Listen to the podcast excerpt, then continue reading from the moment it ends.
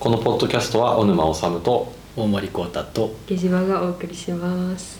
はいということで今週も3人でお送りします。はい。はーい。えっ、と123回ぐらい前に多分大人になった時はどういう時かみたいな多分話を多あ分したと思うんですけどなんか新幹線乗れるようにあな。ったはいはいとか、はい。出 張あ、そうなんです。出張って大人だよねえ、出張したじゃん、私。で逆に大人になりきれないなっていう感じる時。おー。最近なんか一つ見つけたことがあって。おはい。えあの、まあ、僕は一応阪神タイガースファうんン。なん。ですよ、おーー、知らん。で、まあ、優勝をされたんですね、はいはいはい。昨日ですか？そうあ収録日的には、はいまあ、今月日本一にもなって、はい。まあ、でも日本一に対してはそんなにこう湧き上がるものはなく。うん。ただ優勝した瞬間このリーグがあるんですけど、はい。2つ。はいはい。で所属している方のリーグを、えー18年ぶりぐらいに優勝した6チームしかないんですけど、まあ、18年ぶりぐらいに優勝して、はい。でまあなんか浄化したような感覚があったんですね。で18年ぶりってだいぶそうですね僕は多分小学生の時以来へーですね。おうおうおう。ででもなんか冷めちゃうというかそれで。あ優勝したこと優で勝したら。満足した。満足なのか。でこのメカニズムは何なんだろう。って結構これあるんですよ。なんかずっと優勝しているチームとか全然好きになれないおー。あー完成されたアイドルは好きじゃない。あみたいな。多分そうだったみたいなオーディションが楽しかったっ。はいはいはいで例えばサッカーとかもそうなんですよね。まあ、スポーツ多分大体あなんか1位になるなってしまったら関心が薄れるというか。うんうん。サッカーも、まあ、今年ヴィッセル神戸が今優勝争いをしていて、うん。で初優勝なんですよね。へえでもこれ優勝してしまったら多分もう次のシーズンから僕試合結果追わないかもなみたいな。うんうんうんうん。ああそう恐れがなるほどなるほど。あるんですよね。恐れなのか分かんないですけど、うん。でまあ海外の、えーまあ、たまにこう気にかけているチームも、はいえーまあ、数十何十年ぐらい優勝していないみたいな。でなぜ優勝したら、まあ、1位になってしまったらこうちょっと冷める、まあ、距離、うんちょっと距離を感じちゃう。うんうんうん。でそれなんでかなと思ってでそれがまあその最初大人になりきれない瞬間みたいなを感じる時なんですけど、うんうんうんなんかその何かを達成してしまったこう 集団というか個人なり集団ができてしまうじゃないですか。それに対して僕はなんかこう乗れない自分がいるというか それは大人になりきれない感なんですか？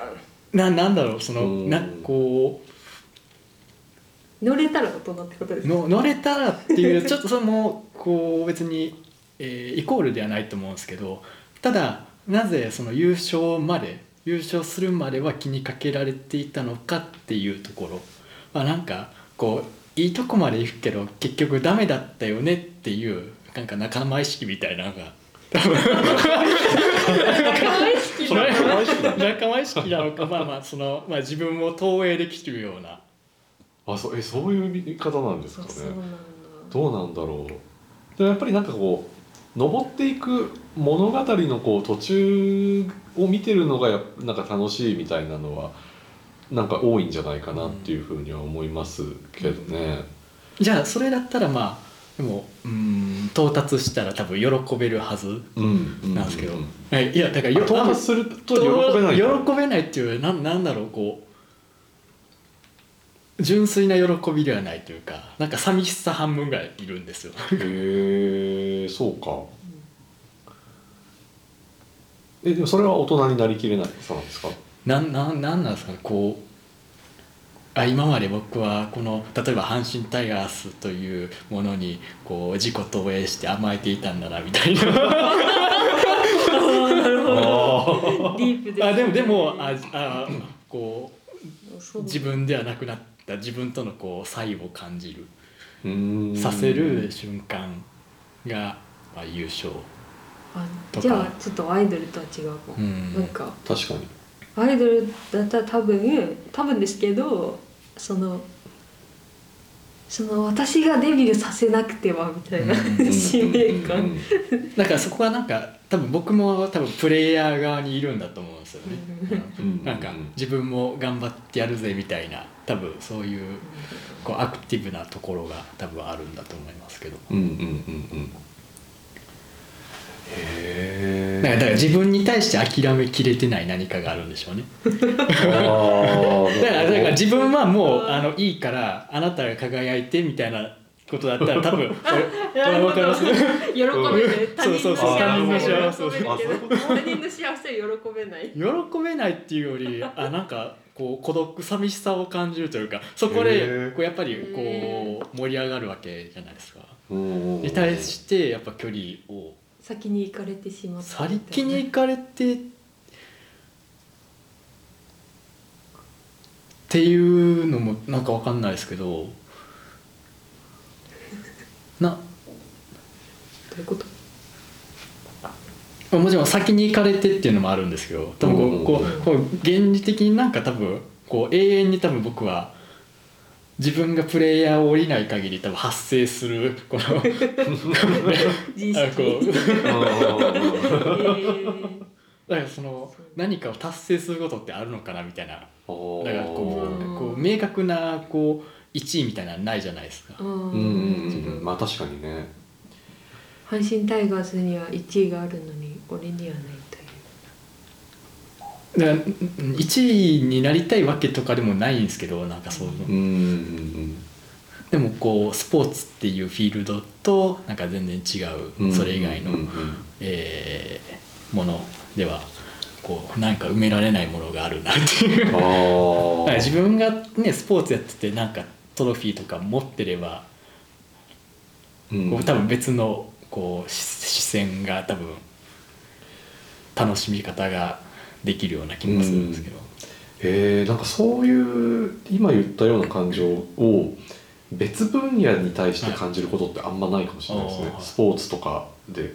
なんかこれが同じやっぱ出版系とかライターででとかってなるとなんかそのまあ普通にこう好きで本読んでる人とかがなんか例えば大きい賞を受賞したとかあとはまあ単純に SNS でこうおなんかすすごいいい文章を書く人だなっていうふうに思ってた人がなんか自分より先にこう単調を出すみたいな風になった時とかはなんかやっぱりこうさ寂しさというかなんかこう嫉妬みたいな気持ちもあるし、でもなんまあ、なんかそう置いてかれたみたいなのそう多分健全というか多分こうまっとうな多分うんうんうん。競争心であったりん嫉妬心であったりそう僕は多分ずるいんですよ。だから自分 最初フィールドを違うものに設定するんだとなるほど。ああなるほあそこに対しての未熟さを感じている。もうあるとは思いますけどね。ど、あなるほどね。そうかそうか。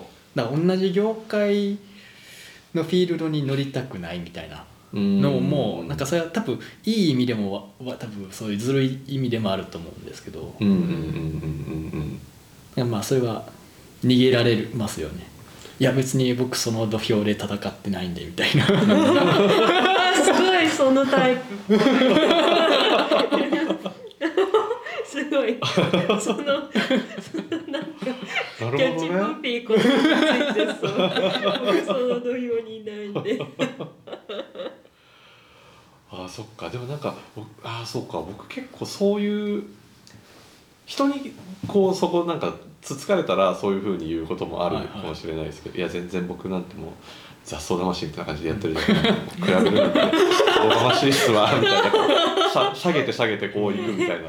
やるけどでも内心やっぱちょっとこう焦っちゃったりとかするみたいなのはあるかな。だからそうなんかその大人になりきれなさみたいなところで言うと自分に対する自信のなさが半端じゃなくて、なんかん。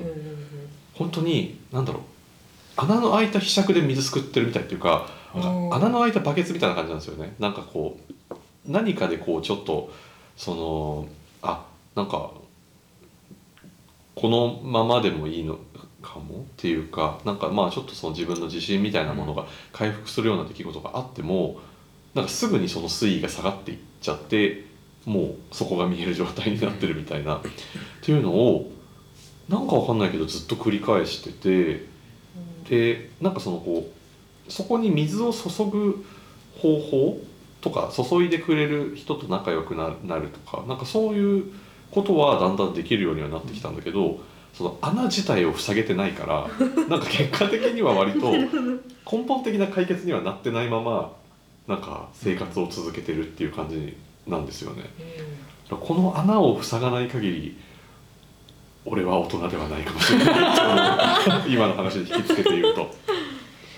だから逆に阪神が優勝した時にうん距離を取って自分に大人を感じるところもありますねなんか逆に言うと。いや別に阪神が優勝したからお前は別に偉くなったわけじゃないぞみたいな こうすごい他球団をバカにするみたいなあるじゃないですか。ああそれはまあ確かに利用手だね。でもそれはなんか別にスポーツに限らず結構ねなんかありますよね。うん。まあね確かにそれはなんか権威主義的な感じもあるしね なんかね。自分投影しすぎやろみたいな。お前が戦ったんやないやんそれはある、それはありますね。でもなんかやっぱりフィールドで一つのフィールドに固定したくないんでしょうね。うんまあこう逃げ道みたいなを考えてるみたいな。うん気はしますうんすごい大森さんは長生きするだろうなといつも思います なんかすごい自分を維持したりとか自分を守ったりとか逃げ道を作るのが手がいっぱいあるみたいうん。な道がいっぱいあるから、うん。うん。うん。どう転んでも多分長生きする。まあそのそう身体的ななんか不具合がない限り。なんていうかマインド的に、マインド。うん。うん。うん。うん。でも私もしぶとく生きるような気がしている。うん。あそう。なんだ。結構ジェットコースター味はあるけど。うん、そうだね。なんか前なんか三十になったなるまで生きれる気がしないみたいななんか言ってた気がしたから、なんかちょっと変化があったのかなっていうの。いやなんか表裏一体なんですよ。あまあまあ。うんどうせすぐ死ぬだろうと思,、思ってるしこのメンタルで生きてたらまあしぶといだろうなどうせ、うん。みたいなのをうんうん。うん。うん。思ってる確かにね。確かに。生命。ね本とか燃やして生きてるから読んでると定期的に 俺は明日死ぬかもなみたいな。なんかそういういやなんかねこう死について触れられてる本とか。あなんかいきなりこ明日死ぬかもうこうねこう死死がヤッホーって。やってくる瞬間。えー、僕どうだろう？長生きするかな？うんすごいなんかやす優しい老人になる イメージが。なんかね僕精神はちょっと分かんないけど割とこう体を休ませる術みたいなのが結構知ってるから、うん。なんか普通に水泳泳いでたりとかもするし、ご飯も自分で作ってるから割と野菜とか取ってるし なんかこの健康のセオリーみたいなのをなんか自然にやってるんですよね。特にその長生きしたいとか思ってやってるわけじゃないけど、なんかそういうのが自分にとって快適だなと思ってやってる部分があるから早起きだし。あそう早起きだしね。早寝だし最近早起き戻ってきました。なんか一時期ダメだったけどそう。戻ってきたし日記も書いてるし。うん。規則正しい規則正しい生活。規則正しい老人になる。すごいラジオ体操とか毎朝行く感じ。ああいくかもしれないですね。こうなったらねやっぱ。でもそれラジオ体操とかってやっぱ地域コミュニティみたいなのあになるから。まあその頃は多分バーチャルになってると思います。バーチャルかな。バーチャルラジオ体操チャルラジオ体操か、ね。なんか VR でなんかやってる。そろそろこの時間かみたいな。あるかなでもなんかバーチャルでもやっぱりこうその集まるみたいなのが施行されてしまうんじゃないかなっていう気はするんですよね、そのそういう場を求める人は多分いるから。でもどうなのかな。まあ集まる場とかがあるのはすごいいいことだなって思うし自分も求めてる部分ではあるけどラジオ体なんかそう いうなんでもそっか。だからラジオ体操でその地域の人ってよりは仲いい人たちと VR でラジオ体操できるのはいいかもしれない、うん。それは楽しそうですね。あいいですね。なんか全然話それるんですけど、うん。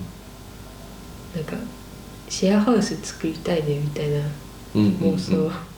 ありません、ありますあります。あります。の わかります。わかります。ねなんか老後になったらどうせうちら結婚しないじゃんってなって仲いい人でなんかすごい毎晩パーティーするシェアハウス。しんどいし でもなんかそういうこうちょっとなんだろう同じ家には住んでないけど隣とか下の階とかに知り合いがいるみたいなのはなんか欲しいですよねいいね。そういう場はね、うん、なんか子供とかも多分できないからで、まあ、今はまあ僕はパートナーはいるけど、まあ、どうなるかとかわかんないしってなるとまあ同じようなセクシャリティだったりとかっていう人とか、まあ、独り身の人たちがこう集まってまあその孤独死とかをまああんましないような、そういうまあセーフティーネットぐらいのものとしての俺俺たち層みたいな。俺たち層みたいなのは ちょっと欲しいなって思いますね。ゲイハウスが欲しいです。言ってたもんな。なんかあの「ローナル・キソス」っていう映画が、まあ、ゲイ割とおじいさん70代のおじいさんのゲイが主人公なんですけどその映画のパンフレットを僕作ってたんですけど、うんうん。でそのパンフレットで今70代とか60代ぐらいの、まあ、ゲイの人3人に座談会みたいな感じでこう話してもらったんですけどそのうちの1人が独り身ででもなんかやっぱその友達に鍵を持っててもらって、でその友達の人はバーをやってるからそのバーに2週間顔を出さなかったらこの鍵でうちまで来てくれって言ってあるっていうふうに言っててやっぱ独り身で暮らすってなったらそういうセーフティーネットって必要だよなっていうふうにそれを聞いて感じたのを今思い出しまし2週間に1回そのバーに行かなければならないとも言えるね。なん。かたまあ多分そこはもう関係が長いからなんか多分それは習慣の中になってるんだと思うんですけどね。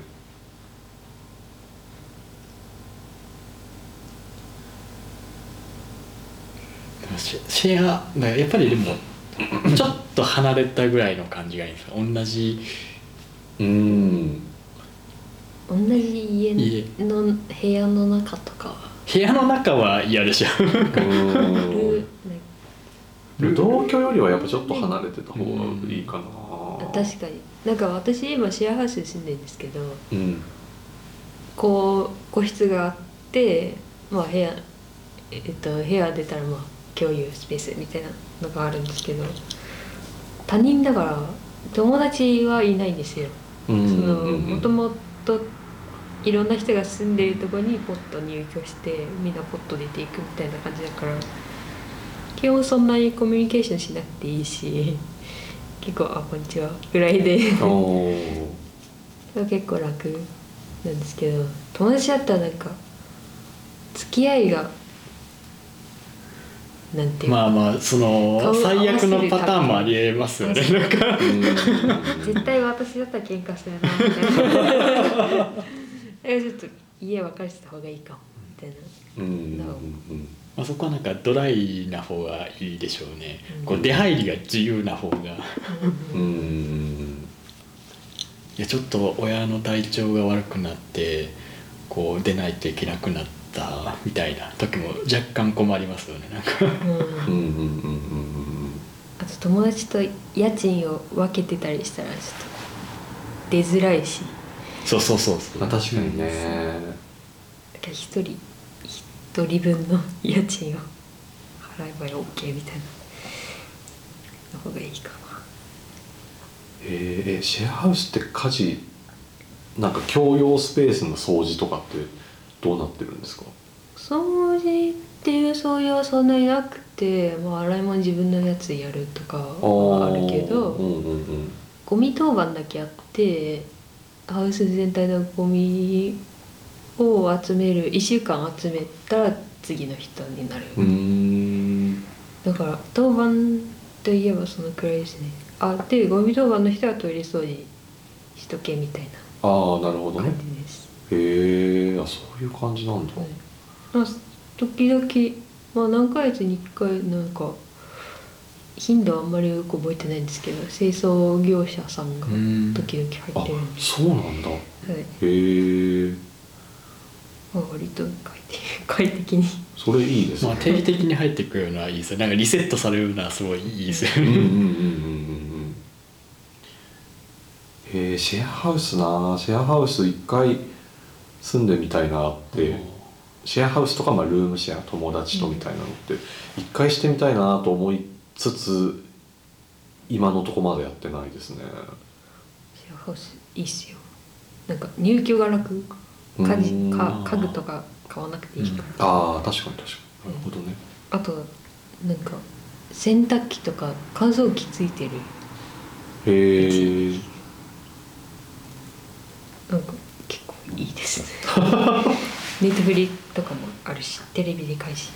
あついてる？んだ。はい。へえ面白いそうなんだ。でも今めっちゃ喧嘩してることがあって w i f i が地下の部屋だからなんか私の部屋だけ全然 w i f i が来なくて何回も言ってるんですけど全然改善してくれなくてマジちょっと切れました。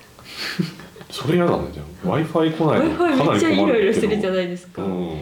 一回一回なんか切って もう一回やってみたいなそれがなんか3本ぐらいあるんですよその w i f i があるんですけど、ん。全部ダメなんです しっかりしてなんか壁にアルミニウムとかがあったらちょっと妨害される何か。どうしたらいいんだ。誰かが妨害してんのか。それだそれくらいですね。あと水漏れが時々結構深刻じゃない？それは結構。それ。へ水漏れは深刻でしたね。え生活音とか気にならないですか？あ生活音ほぼしないですね。地下だから。あそっか。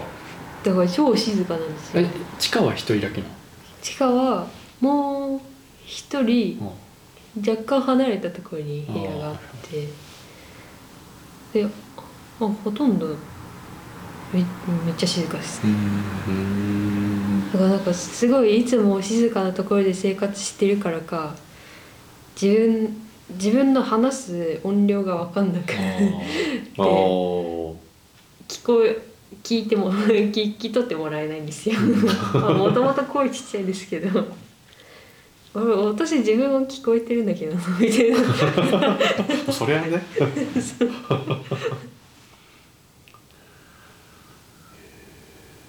なんか声でかい人とかいたらなんでこの人こんな声でかいんだろうってすごいただただ不思議に思う。だから多分書店とか大きい空間に行ったら一気に「もう一回お願いします」って言われる。めっちゃ言われる。めっちゃ増えるんですよ。あそっか。本当に。え聞こえないわけないやろって思ってるんですけど。聞こえてるよねって思うんだけどすごい地元の友達とかにも「声ちっちゃくね」って言われるいやお前がでかいだけでは。まあでもこの収録もやっぱ小沼さん一番大きいですからあねそうそう。まあこれたまに聞いた時すごい思います。僕だけなちょっとなんかたまにあの抑えてるもん。私たちの音量に そう合わせてちょちょっと合わせてる。でも小永さんの声うるさいと思ったことないんですよねなんかねでも多分この機械側もちょっと調整してくれてる気がする。してないかな。なんか最初の挨拶の時に僕だけでかいなって思うんですよ。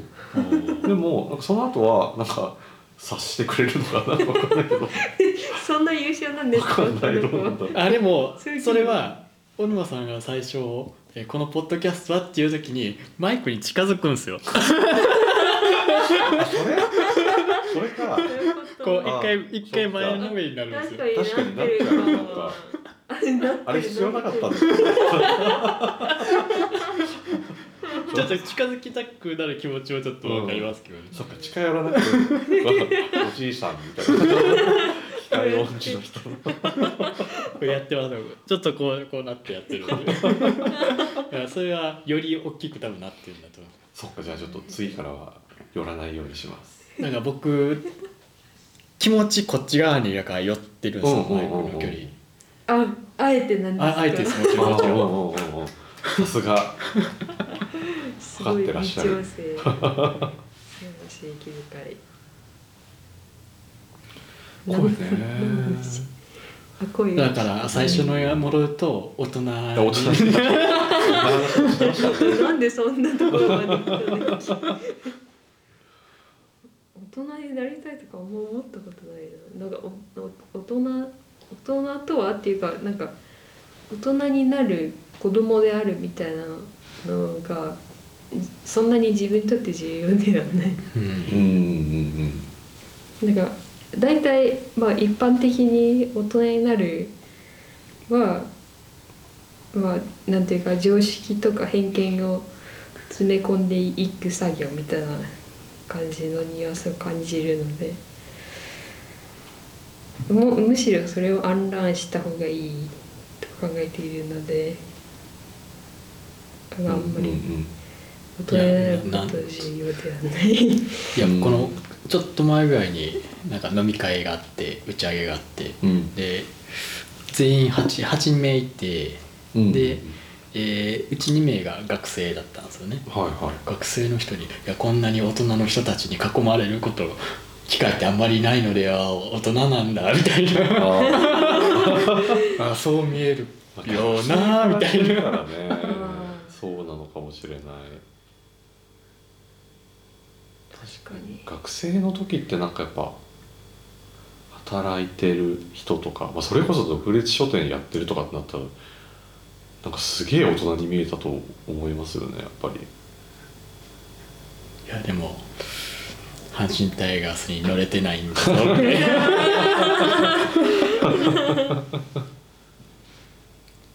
あでもなんか「お前ら大人じゃん」っていう気持ちは結構前からずっと思ってて なんか子供ポジションなんですよね謎に。なんかえー、なんか社会に対して責任持てよみたいなのは結構思って、まあでも徐々にそれを言われる立場になってくるというかそうねか自分に言ってるんですよね、うん。その responsibility って責任っていうか応答性応答責任。だから、うんうん。そうなんか。お腹がお腹がいますけど。応答しろよみたいなえなんか差別すんなって言われたら応答しろよとかこっちの話も聞けよって言われたら応答しろよみたいな。うんお前ら大人じゃんって思ってたのを自分にも向けてるから応答しなきゃ。うん応答して当然もう25歳だしみたいなのは結構ずっと思っておりますだけどもうなんかさっき言ったなんか大人にそのなんだその責任主体にならなければいけないみたいなのも、まあ、解体した方がいいなみたいな気持ちは結構強くなってうんるかもしれないね。うん。なんかああそうなん。だうん。なんかそんなにこう完成されたなんかこう全てにリアクションできないよねみたいな。うん。うんそう全てにリアクションできないのよねっていうのはその自分が全てにリアクションできるなんて思うなって自分に対して言うことであって、うん。なんていうかその傲傲慢さはやめとけっていうか、うん。そのうんうんうん。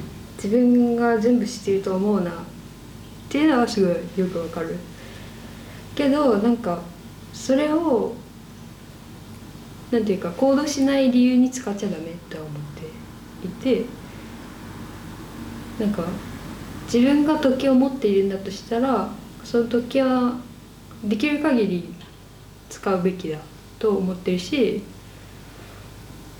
なんていうか特権を持っている時にその自分は全部の問題はできできないからちょっと無理ですみたいな。でなんか無理しない範囲でやります。で今の自分の立場から言うことですか？ってはすごい思うから。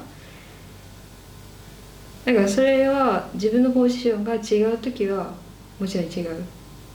自分が抑圧されているその瞬間にそれは言わないけど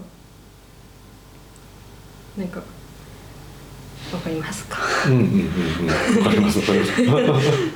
私なんか、うん、自分もまあもちろん全てに応答することはできないっていうのはあるけどなんかそれでもっていうのをなんか繰り返してこうやってる感じがありますね。まあできもちろんできないけどでもできることもあるしそれを探す必要があるなってそれそうなんかやっぱ自分自身がまあゲイでなんかその抑圧される場面があるから同じようにそういう立場に置かれてる人がいたらその子に応えたいなっていうふうにも思うからなんかもちろん全てにはできないけどそれでも何かっていうのをなんか繰り返してるしそのそれでも何かをやるっていう形がいろいろあるといいんだろうなっていうふうに思いますね。ですね。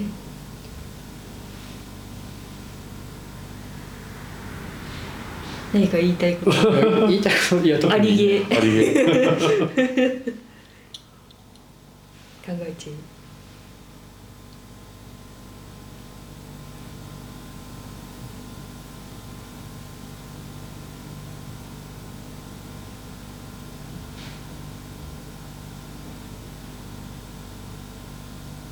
僕自身は多分それでもなお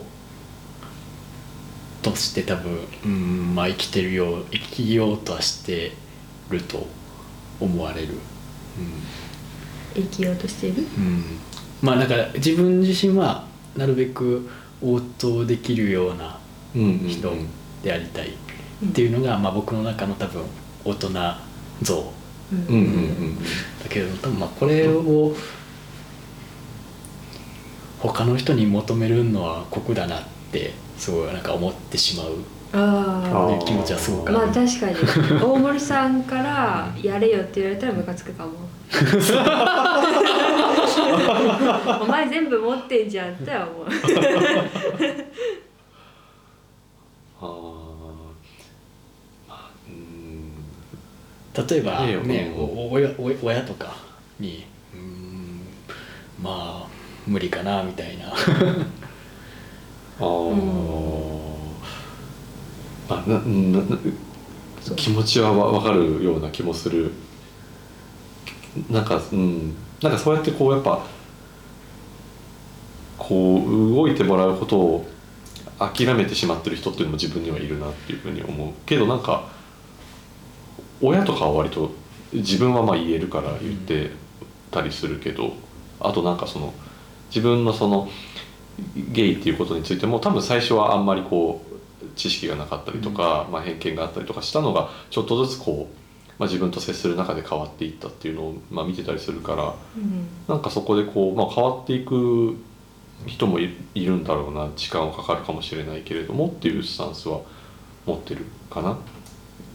あそうなんかうん。結構意外と変わる人はいるなっていうのは実感としてあって、うんうんでもこの間 これこれもストーリーで悪口を書いただけなんですけどなんか同級生になんかあなんかいろいろ署名をこれをやれみたいなのをいっぱいストーリーに載せてたりそのガザの現地のジャーナリストの動画とか翻訳してるんですけどそれをなんか400個ぐらい上げてるんですけど、うんうん。もう500個ぐらいだったかなでそれなんか点線になるんですねストーリーが。はいはいはい。米粒みたいになる。でなんかよく私のなんかストーリーを読んでいる高校の微妙な距離感の なんか友達がいてなんか結構フェミニズムのことを書いてる時もあ既読がついてるなみたいなのは思ってて、だからあこの人ちょっと可能性あるかなと思ってなんかファックスを送ったあの上川外外務大臣にファックスを送ったみたいなのを聞いてみたんですけどその時その瞬間に返ってきたのはあのストーリー基本的に連打してるから見てないって返ってきたんですけどまあそれは私ちょっと嘘かなと思ってて。多分こいつ読んでるだろうな読んでるけどなんか読んでる時もあれば連打してる時もあるんだろうけどなんか全部無視してるわけではないだろうなとは思っててなんかでもなんか照れ隠しか分からんけど なんかそのすぐに応答する準備ができてないからなんかそういうこと言ったのかなと思っててでもなんか読まれるために書いてるし話聞かれるために言ってんのに読み飛ばしてるって返すのかお前はと思ってうんめちゃムカついてその怒りを書いたんですよ。こんな私が一生懸命書いてるのにみたいな。でなんかその読まれるために書いてんだから読めよって書いてでもしお前が一生懸命喋ってる時に耳を耳を傾けられなかったら腹立たないんですか？お前はみたいなことを書いたら なんかその後になんか署名のリンクを送っといたら「はいよ」って書いてきたんですよ。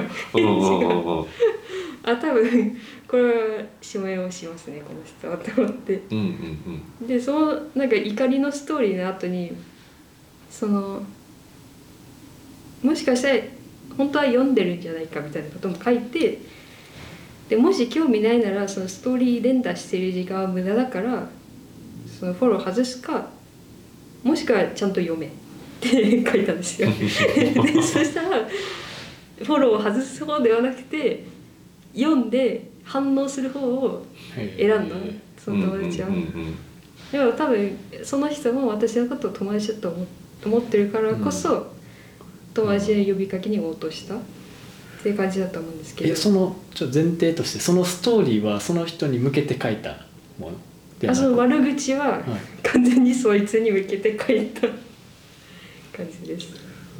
そのその友達に向けてもそうだしそれを潜在的に読んでいる 他の同級生とかそのあんまりその問題とかにうん反応をいつもくれるわけではなく、うただ既読がつくだけの友達そばに向けて書いた、まあでもそれ普通に多分それ 読めよって言われたら僕多分フォロー外すタイプですね多分。ああそう外さなかったんですよこの人は。だえだって、まあ、仮に、まあそれなんまあ、X とかでもいいんですけど X でも「え読めよなんで読んでない?」って言われたら「は?」って思っちゃう。お あ友達友達ですからね、結構何でも知っている？まあでも連打ですけどね。なんかいや既読が未読があるの嫌なんでバーって。うんー。おーそうか。そういう人もいるか。まあまあまあまあまあ。ままあああんだけ文字文字一生懸命文字って読むより書くの大変じゃないですか。うん読むのも大変ですよ。なんか多分テキスト詰め込めば詰め込むほど多分連打のスピード速くなる気してますけど。ああーそうか、うんあれ読めと私は思っているわけですよ。で読んでくれたんですよ。まあこういう人もいるんですよ、うん。多分大森さん的には、まあ、自分がそういうタイプだからその相手に読めっていうことを多分あまりしないしうん。それやったら宛名を明確にしろっていう感じですねなんあか直接言え直接言えっていう、まあ、宛名がひ一つではなくて、私がイラついてたのはそいつ一人だけじゃなくてその黙って既読だけつけてるお前ら全員に言ってますけど私は、って思ってたん。ででもそしたらなん。かそれを見た別の友達がなん。かそん。なにそれまでやり取りがあったわけじゃないんですけどそうなんか実はおばあちゃんにパレスチナに何が起こってるのかニュースとかで分かんないから説明してっていう聞かれて私のストーリー情報を発信しているストーリーを参考におばあちゃんにそのパレスチナの歴史とかを説明したみたいなしたんだよって教えてくれてその怒りのストーリーを見た別の友達がなんかそのリアクションをくれる人はいるし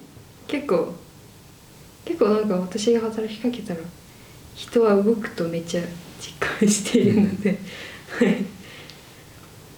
え5万回再生とかされてますよ。うんうんうんだから見られてることも分かってるしシェアされてることも分かってるし多分私が言わなかったら私の周りの人はほとんど声を上げなかったかもしれないけど私がめっちゃずっと言ってるからめっちゃ広がった実感もあるからあ私偉いなと思うしちゃんと応答されてるのは分かる。